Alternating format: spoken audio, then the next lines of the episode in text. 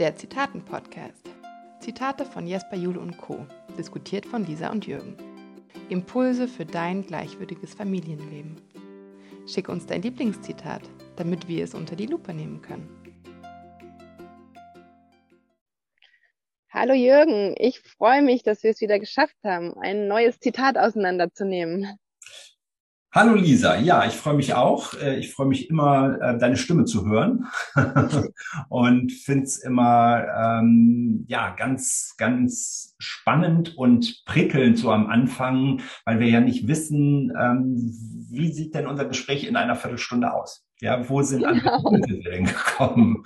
Ähm, wir, wir, wir haben ja so eigentlich, ich sag mal, dieses Unausgesprochene, dass wir uns dann nicht darauf vorbereiten, ja, sondern dass wir tatsächlich nur jeder von uns sucht ein Zitat aus und ähm, wir legen einfach los. Und das finde ich ähm, immer richtig, ja, richtig aufregend irgendwie. Ja, ja ich, ich bin auch ehrlich gesagt mal gespannt, was für, was für Kommentare, Fragen oder Feedback wir dann auch mal von unseren Zuhörern bekommen werden. Ja, da bin ich auch sehr gespannt und da freue ich mich auch schon drauf.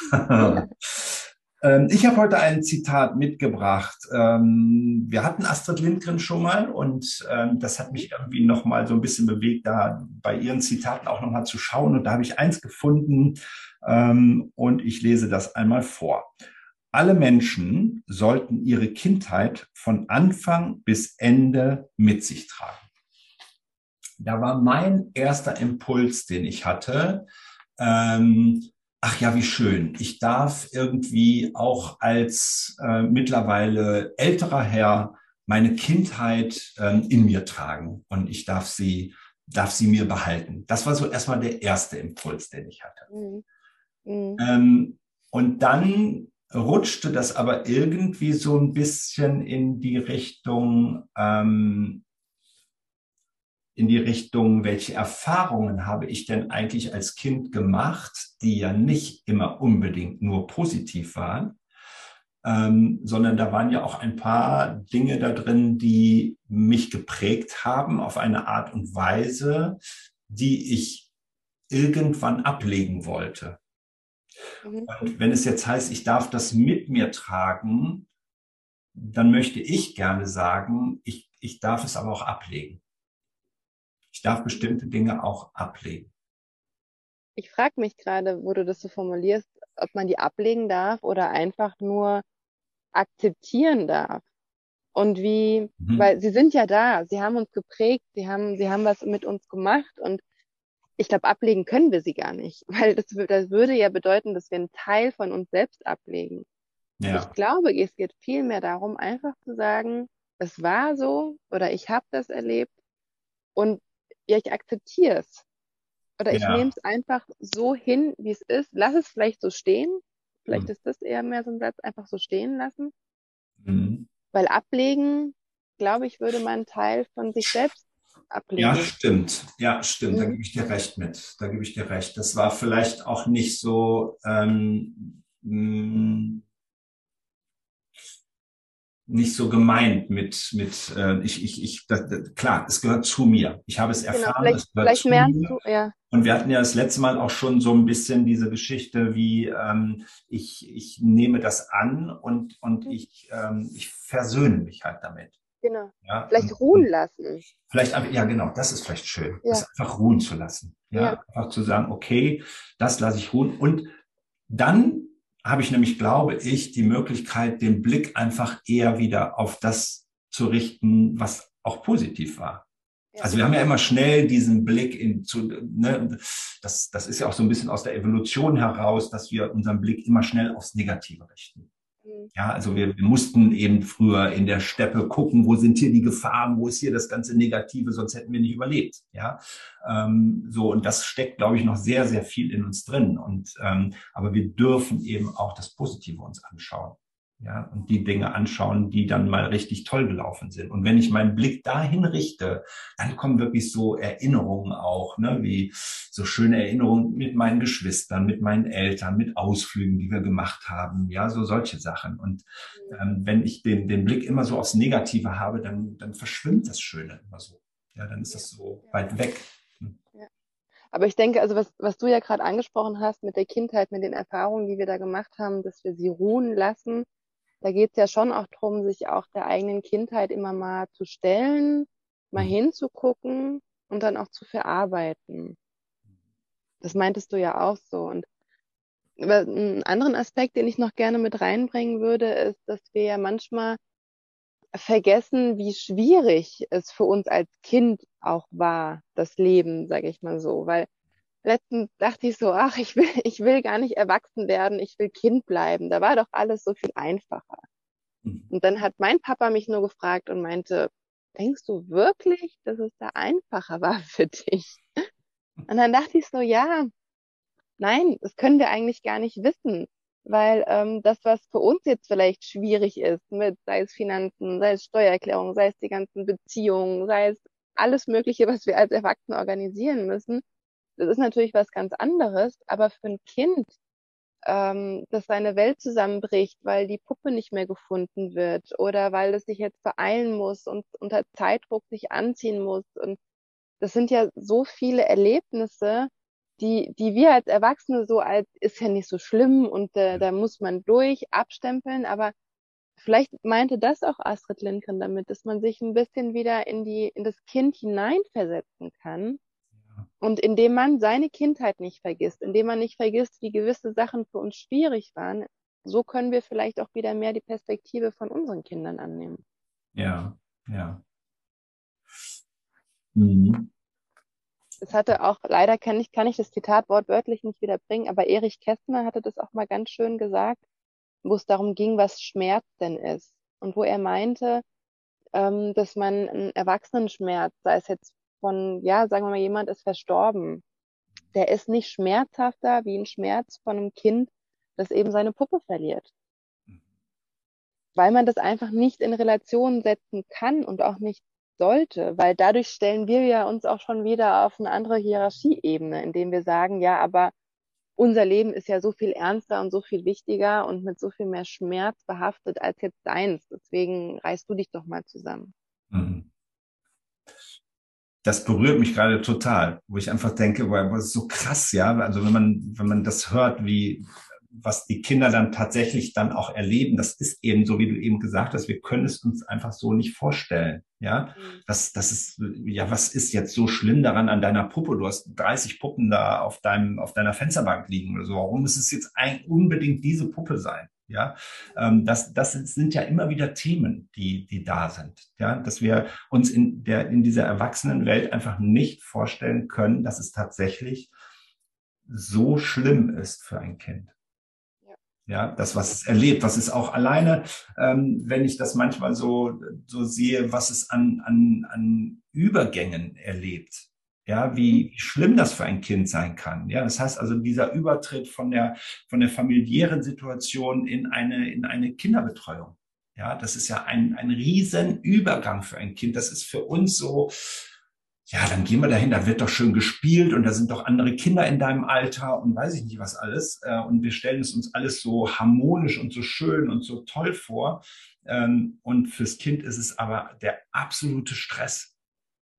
Ja, oder kann es, kann es sein, ja. Und selbst, selbst diese, diese Mikrotransitionen, diese, diese ganz kleinen Übergänge, also von der Spielsituation jetzt an den Essenstisch zu gehen, mhm das, das kann doch nicht so schwer sein, das ist doch nicht so schlimm, das ist doch, du kannst doch gleich weiterspielen.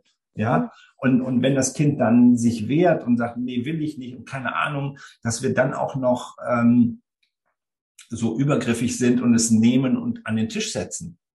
Mhm. mhm. Weil wir die Möglichkeit haben. Also bei, bei meinen Kindern würde ich das jetzt nicht mehr schaffen mit, mit über 20. Die könnte ich nicht mehr einfach an den Tisch setzen. Ja, klar. Ja. ja ähm, so, das berührt mich total. Ja, wo ich einfach mhm. denke, ja, wie, wie wichtig es einfach ist, sich immer wieder in diese Welt hineinzuversetzen und mhm. da auch sich die Frage zu stellen, wie hast du das denn selber für dich empfunden?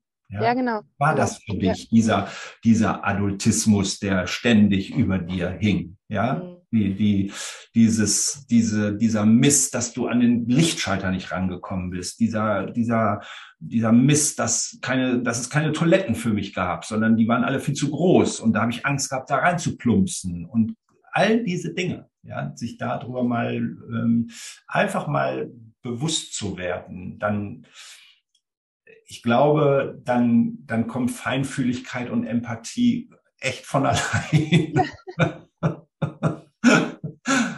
ja, dieses, dieses Einfühlen.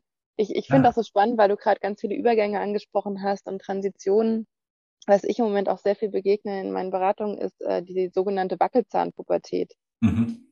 Ähm, das ist ja, hat ja eigentlich nichts mit der Pubertät per se zu tun. Das heißt, es ist ja nicht hormonal bedingt, hormonell bedingt, sondern es geht ja wirklich darum, dass das Kind diesen Übergang von ich bin doch noch klein und ich bin doch noch ein Vorschulkind und im Kindergarten und ich darf jetzt mal spielen, hinzu, boah, ich gehe zu dieser Rieseninstitution, die die Schule heißt und boah, da muss ich lernen und und still sitzen vielleicht auch noch. Und was dann auch die, die ganzen Eltern oder Erwachsenen dann irgendwie sagen, ja, dann gehst du in die Schule und dann bist du groß und gell, dann, dann musst du dann das als großer machen und dann musst du still sitzen. Und mhm. also das, das finde ich so Wahnsinn, weil das so ein einschneidendes Erlebnis ist für ein Kind von freie Kindheit, sage ich mal, und ich darf noch spielen und lassen, tun, was ich will, im gewissen Rahmen, Kindergarten hin zu Schule, wo dann die Regeln, die Hausaufgaben und so, so krasse Veränderungen einfach kommen. Ja, ja, ja. Und sich das dann eben tatsächlich oder dann den Vergleich zu setzen und zu sagen, so, wie wäre es denn jetzt für mich, ich muss jetzt ähm, mich, ich habe jetzt einen neuen Job. Ich komme jetzt in ein Großraumbüro, wo 30 andere Leute sitzen. Ja, die kenne ich alle überhaupt gar nicht. Ja, und mein Chef, den kenne ich auch nicht. Ich weiß gar nicht, wie der tickt. Ich weiß überhaupt nicht, ja. ähm, wie der so drauf ist. Ja, ja. Also sich diese, diese Dinge immer so, so mal zu holen, gedanklich. Und ich glaube, dann, dann können wir da an, anders mit umgehen.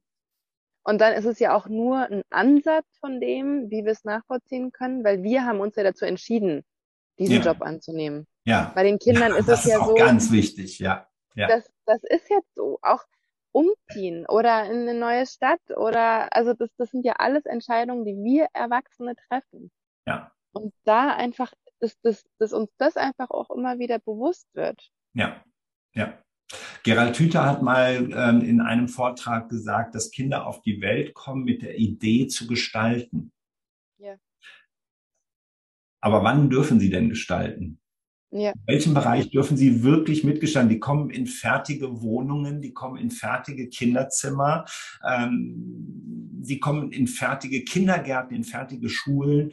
Ähm, also wo dürfen sie denn eigentlich tatsächlich gestalten? Ja, das ja. ist ähm, das finde ich auch nochmal einen ganz wichtigen Punkt, ne? da, ähm, da mal hinzugucken. In welchem Bereich ist es denn wirklich so? Ne? Auch auch ähm, diese diese sogenannte Partizipation, ja, die mhm. klar, die am Anfang ist es ja eher so, ich sage jetzt mal, gerade bei den Kindern so null oder eins bis drei, ja, wo es wo so wichtig, ähm, so, wo es so wichtig ist, da hinzugucken, Partizipation eben auch zu leben, ja. Aber ähm,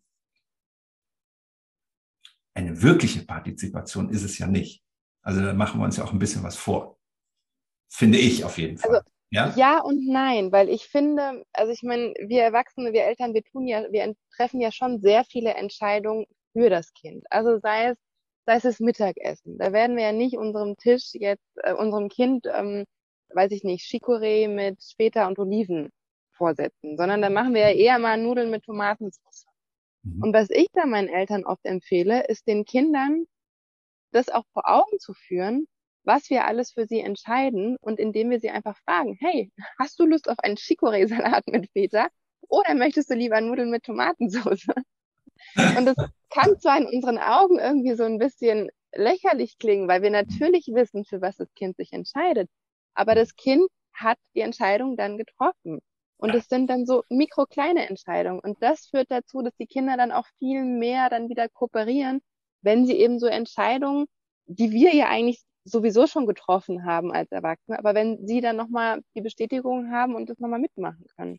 Genau. Und das sehe ich nämlich genauso. Es geht nämlich hier gar nicht so darum, also wir, wir wollen ja auch nicht die Verantwortung auf das Kind äh, übertragen. Die Verantwortung liegt ja tatsächlich immer bei uns. Das heißt also, wenn ich jetzt sage, keine Ahnung, das Kind kann ja auch sagen, nee, ich möchte lieber Gummibärchen zum Mittagessen haben. Dann ist es meine Verantwortung, dem Kind klarzumachen, ja. nee, das geht jetzt leider nicht. Ja. Ähm, aber darum geht es, glaube ich, auch von Kindseite her gar nicht, sondern es geht tatsächlich bei dieser Partizipation darum, ähm, dass ich als Kind gesehen werde, dass ich das Gefühl bekomme, ähm, meine Meinung ist hier, ist hier schon auch wichtig. Und, und danach wird eben auch nicht immer gehandelt, aber darum geht es ja nicht. Es geht darum, ja, um, um Stückchenweise ja auch wieder um eine, eine gewisse Gleichwürdigkeit ja, zu sehen, aha, okay, ich darf hier meine Meinung sagen. Ähm, es wird nicht danach gehandelt, aber vielleicht das nächste Mal. Ja, genau. Ja, ja. Vielleicht sagt, sagt ja dann der Papa, okay, heute ähm, machen wir die Nudeln mit Tomatensauce und wenn du unbedingt mal Chicorée haben möchtest, dann können wir das vielleicht nächste Woche machen. und die Gummibärchen kriegen wir vielleicht auch noch irgendwo rein. Ja, also.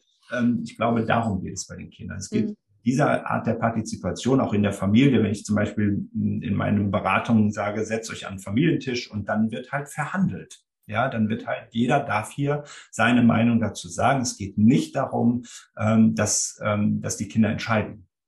Ja. Und die Entscheidung, die liegt immer bei uns Erwachsenen. Das ist, glaube ich, mhm. auch nochmal wichtig dabei. Ja, vor allem die Verantwortung. Genau, vor allem die Verantwortung dann auch dafür. Mhm. Ich würde noch mal gerne noch einen anderen Aspekt reinbringen, bevor wir, bevor unsere Zeit schon wieder so schnell schon ist. wieder rum. Ja. Aber was ich so schön finde, mit Kindheit verbindet man ja auch viel so diese Naivität, diese Leichtigkeit, mhm. diese Fröhlichkeit und und ich finde, das ist vielleicht auch so ein bisschen damit gemeint von Astrid Lindgren, dass man einfach versucht, auch mal aus unserer Erwachsenenwelt rauszukommen, aus diesem Ich muss noch To-Do-Listen und Pflichten und Regeln und Erwartungen und einfach mal zu sagen, weißt du was, ja, du wünschst dir jetzt Pfannkuchen mit Apfelmus zum Abendessen, weißt du was, das machen wir jetzt und wir machen uns nochmal eine extra Kugel Eis drauf oder, also wir dürfen auch mal auch selbst wieder Kind werden sozusagen ja. und damit einsteigen und und auch mal Regeln über den Tisch werfen. Und das bedeutet nicht, dass unsere Kinder dann jeglichen Halt irgendwie nicht mehr haben und dass die jetzt, dass sie jetzt ganz freche, wilde Kinder werden, die einfach tun und lassen, was sie wollen. Nein, das bedeutet einfach nur mal, hey, wir haben mal einen ausgelassenen Moment zusammen. Ja, ja, ja. Und können mal unterm Tisch essen und nicht auf dem Tisch. Ja, genau. das ist eigentlich immer noch so schön zum Abschluss, wenn, wenn Kinder bei den Großeltern sind. Ja, das heißt, mhm. also, die Kinder sind am, am Wochenende bei den Großeltern, die einfach, ähm, ja, vielleicht mit der Zeit gelassener geworden sind und die Kinder verwöhnen wollen und und und. Und dann, dann kommen sie Montag oder Sonntagsabends wieder. Ähm, dann wissen sie aber genau, dass das jetzt nicht so weitergeht, sondern jetzt mhm. gelten die Regeln wieder zu Hause, ja, die wir, die wir ja, vorher auch ja, akzeptiert haben. Also da, da funktioniert das ja auch. Ja. Genau, das ähm, finde ich auch immer ganz schön. Genau, nehmen wir uns noch mal ganz kurz das Zitat, ja. ähm, lesen wir noch mal, ich lese noch mal vor, alle Menschen sollten ihre Kindheit von Anfang bis Ende mit sich tragen. Und wenn ich das jetzt wieder so lese und das höre, was du gerade gesagt hast, dann denke ich mir wieder, ja, genau, das ist es.